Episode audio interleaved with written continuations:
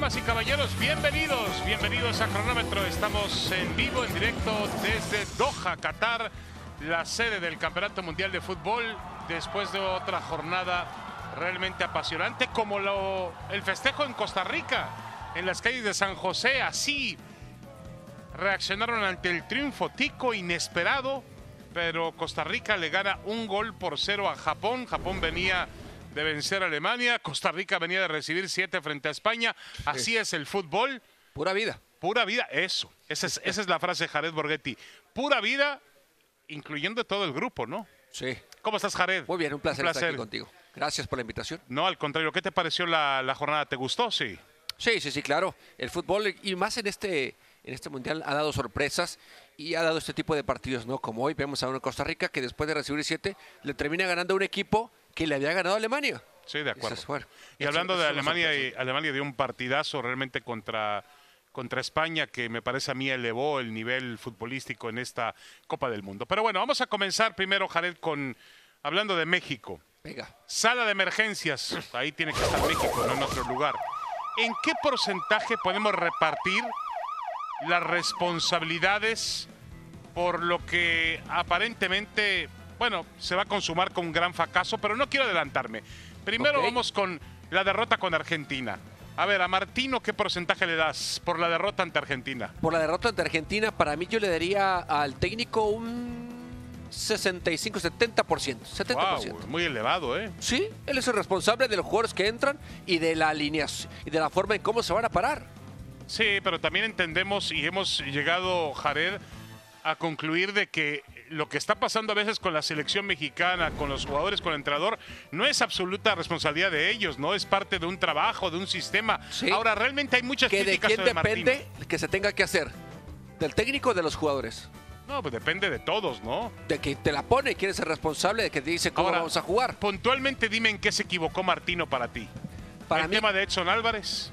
eh, ta- es también en parte porque si iba a jugar un partido al cual se tenía que defender, eh, obviamente tenía que poner a jugadores que supieran jugar en esa posición. Y para mí creo que la parte de la contención es mejor Edson para defender que Héctor Herrera. Para ti es mejor Edson. Defendiendo, Correcto, claro correcto. que sí. Entonces, ¿quién, bien. lo- quién puso a Héctor? Tata Martino. No, y tú me decías hace un instante en fútbol picante, Jared, que si México salió a defenderse y si tienes un jugador que defiende mejor que nadie en el medio campo, pues tenías que poner. Obvio. O correcto, error. Ahora, el equipo hacia atrás, es culpa, el equipo echando hacia atrás, ¿es, es culpa, responsabilidad del Tata Martino? eh, porque así lo planeó y supuestamente era la, la intención de tener velocidad por los costados, velocidad de frente para ganar contragolpe. ¿Alguna vez vimos un contragolpe? Vimos No. pelotazos. ¿no? No, y tampoco se le vimos- idea de un equipo que estuvo trabajando la forma en cómo si robábamos íbamos a atacar el contragolpe. No, No correcto. se le vio. Y tampoco vimos a los laterales incorporándose al ataque. Por Jamás. sorpresa en lo absoluto. ninguno Ni de los acompañamiento. Eran los balonazos hacia Alexis y Chucky y ahí háganse bolas ustedes. Sí, de acuerdo. ¿No? Bueno, yo le pongo un 20% a Martino. Yo ¿20%? reparto. Yo reparto. Sí, sí, sí. Para mí esto es algo que se veía, se veía ver y algo que me parece a mí que era la crónica, como decía un aficionado hace- mexicano que escuchábamos, la crónica de una muerte anunciada. Es decir, veíamos que esto iba a ocurrir y no, solamente David. responsabilidad de. No, no, bueno, no. vamos a ver. Sí, sí que eres barco, ¿eh? Está bien, vas- vamos mira a que ver. por aquí pasan muchos, ¿eh? Por todas las tardes, ¿eh? bueno, los jugadores, ¿qué porcentaje les das, Jared? Yo sé que los vas a defender, a arropar. El 30%. Ah, muy bien. Pues, El eh, 30%. Ya, porque ya agotaste tu Sí, porcentaje. claro. ¿eh? ¿En, en dónde estamos? Sí, sí, ya, sí. 70 y 30 el 100. Y Sí. a directivo le voy a dar nada. No, no, no, ya no te queda nada. que No, no, no, es que no, no tengo por qué dárselos en este momento. Ahora, también con todo respeto, Jared, esta generación, sí, eh, cuatro, cinco copas del mundo, eh, futbolistas que aparentemente juegan en algunos, en unas ligas de mayor nivel que la mexicana, pero la verdad, la verdad, esta generación, su legado, ¿cuál va a ser? 7-0 ante Chile en Copa América, perder tres veces con Estados Unidos y quizá terminar con cero puntos en el Mundial, ese puede ser el legado de esta generación y tú le das solamente un 30% de responsabilidad. Estamos hablando de este partido, ¿verdad? ¿O estamos no, hablando de no, la no, Copa no. del Mundo? Estamos No, de hablando este del partido, partido. contra Argentina. Sí. Ah, bueno, entonces eso, es- esa será otra cosa. Y esa será otra valoración. Estamos hablando del partido contra Argentina y creo que el 30% es justo porque creo, también entiendo que ellos tienen la capacidad para poder eh, cambiar un poquito las cosas. Dentro de ellas son jugadores con carácter, jugadores que, han, que juegan en A Champions. veces no se nota mucho el carácter, ¿eh? Bueno, con personalidad, pues. Ahora ahí te pregunto, toda la, la responsabilidad de no generar fútbol, de no tener llegadas a gol, ¿todo es culpa de Gerardo Martino? El jugador no, no levanta la mano y no tiene cierta culpabilidad en ese desarrollo, porque finalmente, a ver, Jared, México no juega al fútbol. Se defiende, ayer tiraba hasta pelotazos. No, sí juega al fútbol. Sí juega al fútbol. El problema es que no juega ofensivamente al fútbol. Ah, bueno. Entonces, eh, Porque, a ver, contra, contra Polonia, ¿cómo jugamos? ¿Mantuvimos el balón? Sí, sí, sí. El control, el, el- la mayoría del tiempo lo tuvimos nosotros. El mayor porcentaje. Sin sí. generar ¿En qué parte? opciones de Ah, gol, bueno, ¿eh? por eso es lo que te Bueno. digo. Por eso es lo que te digo. El técnico tiene que insistirles más hacia el frente. Una última pregunta con respecto a, a técnico y a jugadores. Te falta a ti, Salió, te falta a ti, no, ¿cuánto yo le pongo un porcentaje? 20% a los jugadores, lo reparte igual que Martino, 20% ¿Y el a los 60 a jugadores. los directivos? Y el 60% ¿En este a los partido contra. Argentina? Este es el No, resultado. por favor, David. este es el resultado No, para no, no, mí no. de todas las decisiones que se han tomado en el fútbol mexicano en los últimos tiempos. Ahí están los resultados. No, se me hace que no A ver, entendiste Jared, bien la dinámica, ¿eh? no, no, no, no, sí la entendí bien. La entendí Sí, bien, la ¿hablaste con el entendí perfectamente bien. Sí, claro, por supuesto. No. Yo creo, a ver, estoy dando mis bases en lo que yo pienso. Yo creo que los directivos, y no hablo de John de Luisa, ¿eh? voy más arriba. Los dueños de clubes del fútbol mexicano, de Luisa es un peón más, es un empleado más, no pasa nada con él. Voy más arriba. Los dueños de clubes del fútbol mexicano, las decisiones que han tomado, cómo han perjudicado al juego. Yo me acuerdo una declaración célebre de Jared Borghetti de hace un par de años donde él decía, señores, se van a acabar los delanteros, se los van a acabar. Era una profecía. Y no soy. Bueno, ¿quién no soy decide brujo que- ni nada, ¿eh? ¿Quién decía que hay, que hay más jugadores extranjeros en el fútbol mexicano, en la Liga MX? ¿Quién lo decide? Los dueños de clubes. ¿Quién decide abolir el ascenso y el descenso? ¿Quién decide que los jugadores se vendan o no a ligas extranjeras y no pidan por ellos precios exorbitantes? Los dueños de clubes. Sí, sí, claro. En eso sí Decisiones razón. que terminan pesando en Pues la cancha. Sí, pues sí. Bueno. Ok. A ver, hablemos del Chucky. ¿Es entendible que pidiera su cambio? El Chucky, ayer hay un malentendido por ahí, porque al final parece que mm, eh, había gente que decía que por qué Martino lo retiró de la cancha. Primero le dijo al Chucky que siguiera y después el Chucky le dijo no puedo más. ¿Es normal? Es normal, ¿no? Cuando no te sientes bien y no te sientes capaz para poder entregarle todo a tu equipo, le dejas el lugar a quien realmente esté al 100%. El Chucky ya había corrido durante todo el partido y más para defender que para atacar, que ya no tenía piernas para ir hacia el frente. ¿Por qué? Porque lo dejaste solo arriba, Sí, claro. en algunas ocasiones acompañado por Alexis, pero ¿cuántas veces lo vimos saltando, peleando un, un balón en el aire y tratando de él mismo encontrar esa, esa peinada que él daba? Muchísimas veces. Entonces, para mí creo que, que está bien. Si ya no estás bien, déjale lugar al que alguien eh, lo pueda hacer mejor. Yo no tengo ningún problema en que él eh, diga las cosas como son. No. A veces decimos, ¿por qué no dices la verdad? ¿Y por qué no dejas el lugar, a alguien más que lo pueda o que intente hacerlo mejor? ¿no? Cosa que no hizo Raúl Jiménez Pero, ¿en, en qué sentido? antes de venir al Mundial. Eh, lo vemos físicamente que no está. ¿Le habrán preguntado a él? Está y en el siguiente partido va a ir, va a ir de titular. Bueno, Y va a meter gol. Muy bien. La pro- otra profecía del señor Borghetti. Yo creo que el Chucky Joven. Jiménez es el, el jugador realmente diferente que tiene México. Sí. Es el jugador más cercano a la clase A. Juega en un equipo como el. Perdón, dije Chucky. ¿Qué dije yo? El Chucky Lozano. El Chucky Lozano. Ah, dije Chucky Jiménez. El Chucky Lozano es el jugador más cercano a la clase A. Juega en un equipo como el Nápoles que anda muy bien en Champions. Ganó su grupo sobre Liverpool. Sí. Está ya en los octavos de final. Eh, Va de líder va de líder en la. Serie A. Eh, no es titular indiscutible, ¿eh? Algunas veces le dan descanso, pero es, eh, es el titular para su técnico. Sí. Que en algunas ocasiones le diga, bueno, ok, hoy no te necesito tanto, te voy a descansar. Ahora, pero sí. yo, yo sí creo que queda de ver como quedan de ver todos los futbolistas mexicanos, ¿eh? Ah, bueno. Eso es obvio, porque esperábamos más de él. Es que, ah, ¿de quién vas a decir que se salva? No, nadie, Ochoa. Bueno, Ochoa Ochoa. hizo lo que tenía que hacer, ¿no? No, punto. Sí. Bueno, a ver, volvemos a Andrés Guardado. no estará contra Arabia, se confirma, lo confirmaba hace un instante Mauricio Imay, que tiene un problema muscular, que estará fuera, por eso ayer salió en el primer tiempo. Un golpe. Un, golpe, ¿no? sí. Con, Como con tipo de ¿no? así, ¿no? Con Que De le- Paul tuvo un golpe, sí. A ver, ¿qué implica su baja ante Arabia Saudita? ¿Pierde mucho México? Eh, no, no creo. Eh, ya lo hablaba Mauricio en muchas ocasiones, reiteradas ocasiones, que Tata Martino tenía un plan para cada uno de los partidos. Y el plan para Andrés Guardado era jugar contra Argentina. E inició contra Argentina. Y seguramente no era el de iniciar contra Arabia Saudita.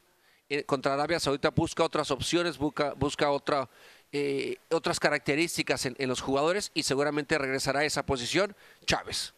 Así es que eh, Andrés cumplió una muy buena etapa con la selección, cinco mundiales, la verdad, nada que reclamarle, el jugador con más partidos jugados en, la selección, un jugador digno de admirarse, una gran carrera, que bueno, segura- seguramente se terminará en esta ocasión durante el mundial. ¿no? Sí, se acabó su ciclo mundialista, eso está, es evidente por la edad que tiene. Yo también creo que es un gran profesional, una excelente persona. Lamentablemente, el final de su carrera en mundiales de fútbol, pues no era lo que él hubiera querido, ¿no? Lo que nadie hubiera querido. Es decir, sale. Es que vino acompañado con, un- con una- unos malos momentos de la selección. Sí. para A, mí, mí. a mí lo que me extraña es que Guardado sea un jugador regular para el Real Betis en una liga tan demandante Más que como regular, la Europa ¿eh? League Más que regular. y la Liga Española y en la selección no rinda al mismo nivel. Es que son los sistemas. Son y los sistemas compañeros es- que, tiene al lado. Ah, no, también, claro, obviamente. Sí, pero, Totalmente pero acuerdo. sin duda uno de los futbolistas históricos de México. Una carrera de Ejemplar, aplaudirse y ejemplar. Sí, sí, La sí, verdad, no, no hay nada que reclamarle a ¿A Guardado. cuántos equipos ha ido y ha sido capitán? Sí, de acuerdo. ¿No? Ahora, como ha estado la selección mexicana, créeme que yo no veo en este momento aquí, porque todo el mundo tiene la solución allá. Dice Santi Jiménez, Chicharito Hernández, Carlos Vela, la misma historia de siempre. Aquí todo sigue dependiendo de un grupo, Sí. más que de un solo futbolista. Sí, no totalmente. tenemos un jugador que vaya a cambiar totalmente el destino de la selección mexicana de fútbol, ¿no? A ver, Jared, tú fuiste goleador y un goleador histórico, legendario de la selección mexicana de fútbol. ¿Cómo terminar la sequía del tri? Porque tú también necesitabas balones. Sí, claro. Y si no tienes o no tienes la posibilidad de poder anotar. Y creo que ninguno de estos tres jugadores que, que trajo hoy Tata Martino eh, le podremos echar la culpa, porque no han fallado ninguna. No, no. porque no han tenido ninguna opción. Y hubieras traído a Chicharito y te, y te traes a Carlos Vela y te traes a Santi Jiménez y te traigas a quien te traigas.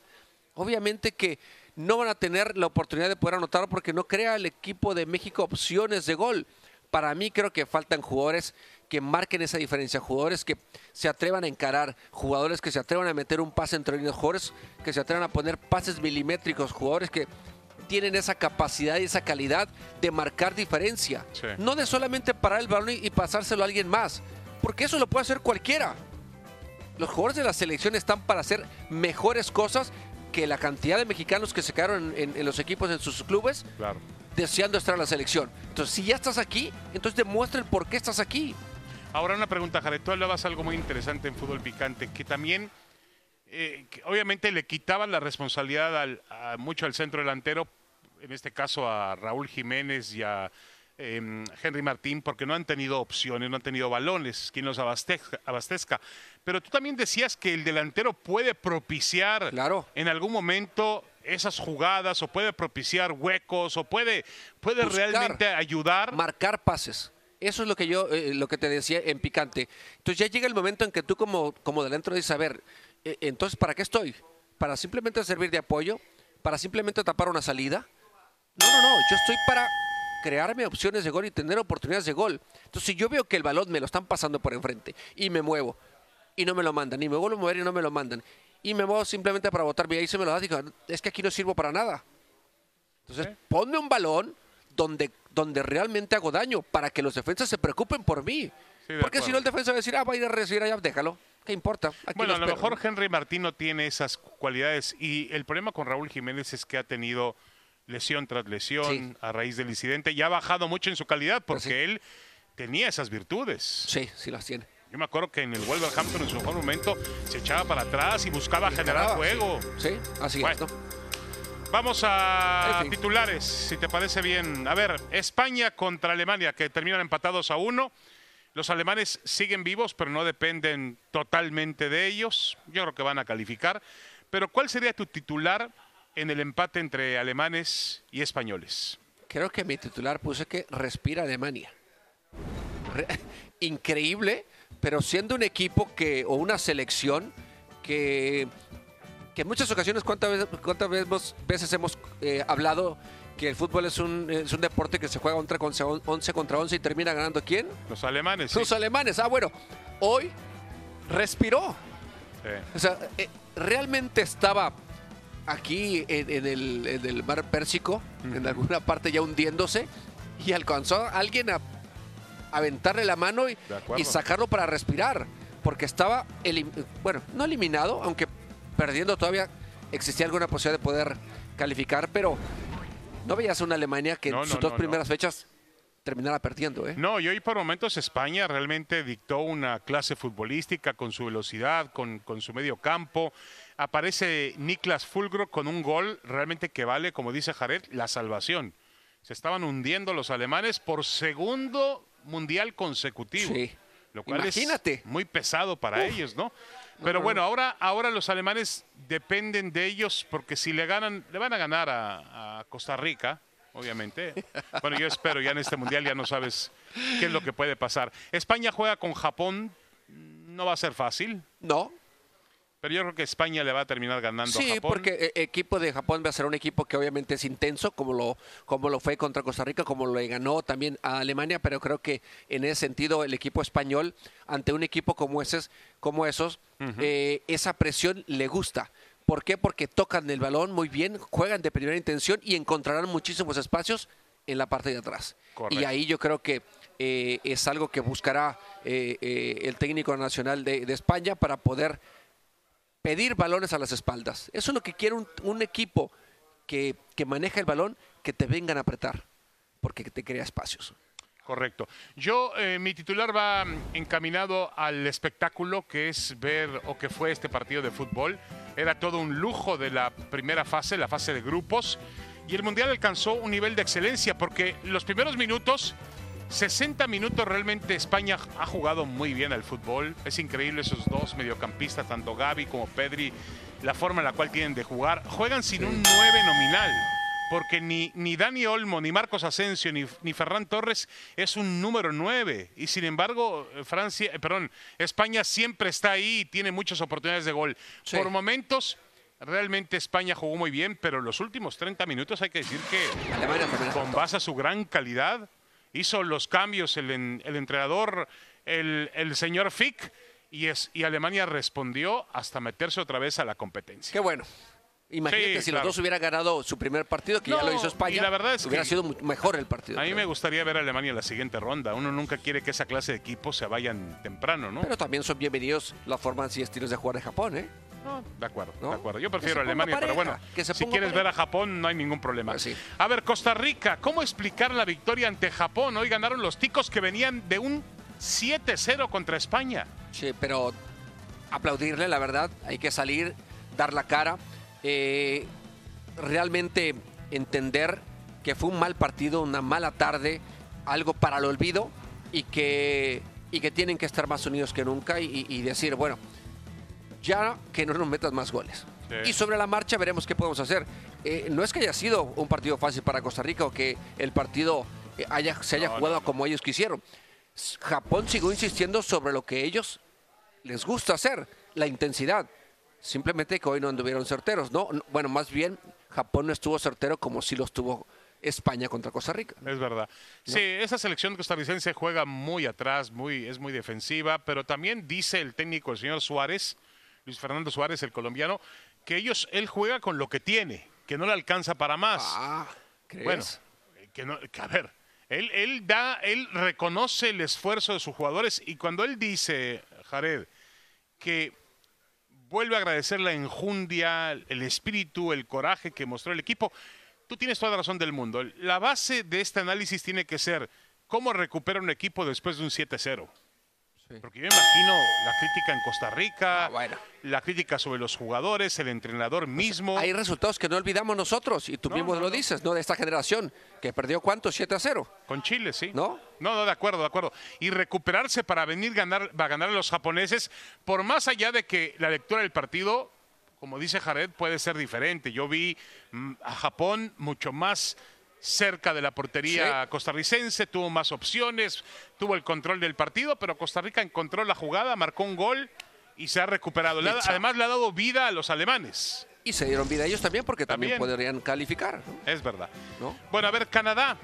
Canadá ha quedado ¿Qué eliminado, dijiste? dice. ¿Qué dijiste? Prefiero siempre perder como lo han hecho los canadienses hoy que como lo hicieron los mexicanos anoche. Bueno, eso, O sea, 4 por 1. A ver, eso lo dije cuando íbamos, iba el partido dos goles por uno contra Croacia. La verdad es que yo había visto los primeros 30 minutos y vi a una selección canadiense con mucha personalidad, corriendo, peleando. Después se impuso la mayor calidad de los croatas. Bueno, es que después te enfrentas a un equipo que tiene jugadores No, que no. juegan en el Real Madrid, que juegan en El el, Inter, que juegan en el Tottenham, que juegan en Sí, la no, Juve, que tienen, que han jugado Champions, que tienen ya jugadores que realmente tienen un gran recorrido y que, y que entienden que no solamente es correr por correr, que corre el balón Sí. y que corre el rival detrás del balón. Porque aquí el que lo va a manejar soy yo. Y creo que ahí nos dimos cuenta de un equipo que está trabajado, un equipo que tiene experiencia en sus jugadores y de un equipo que la intención, la intensidad y el fútbol que está intentando hacer Canadá es bueno. Sí. Pero te falta todavía esa parte de decir cuándo tengo que correr y cuándo tengo que bajar un poquito las revoluciones. Correcto. ¿no? Dentro de la anécdota que significó perder cuatro goles por uno, pues queda el hecho de que Alfonso Davis marcó el primer gol en la historia de Canadá en un mundial. Sí, y el primero que tuvo la oportunidad de hacerlo también. En el partido pasado que falló el penal. Falló en penalti. Ahora, yo vi a Canadá. Gran gol, ¿eh? Yo vi a Cabezazo. Canadá. Cabezazo mejor- estilo Hércules Gómez, ¿eh? Exacto. Ah, Sí, muy bien. Sí, sí. imponente. Ahora, yo vi a Canadá mejor, mucho mejor en el partido con Bélgica. Merecía ganar el partido. Sí, ese sí, realmente. Ese sí lo merecía ganar. Eh, falta todavía un partido. Creo Sí. que es un equipo que va a jugar exactamente igual. Ojalá y que obtenga un buen resultado. Ojalá. Le queda a Marruecos que. Es un Que equipo jugó que también bien, ¿eh? y jugó muy, Y muy rapidito, bien. ¿eh? Le ganó a Bélgica dos goles ¿Ya nos cero. vamos? Bueno, ya nos vamos. Gracias, Jared. Gracias, gracias por la invitación. Buenas tardes, buenas noches. Nos quedamos con Ahora o Nunca. Hasta mañana en Cronómetro.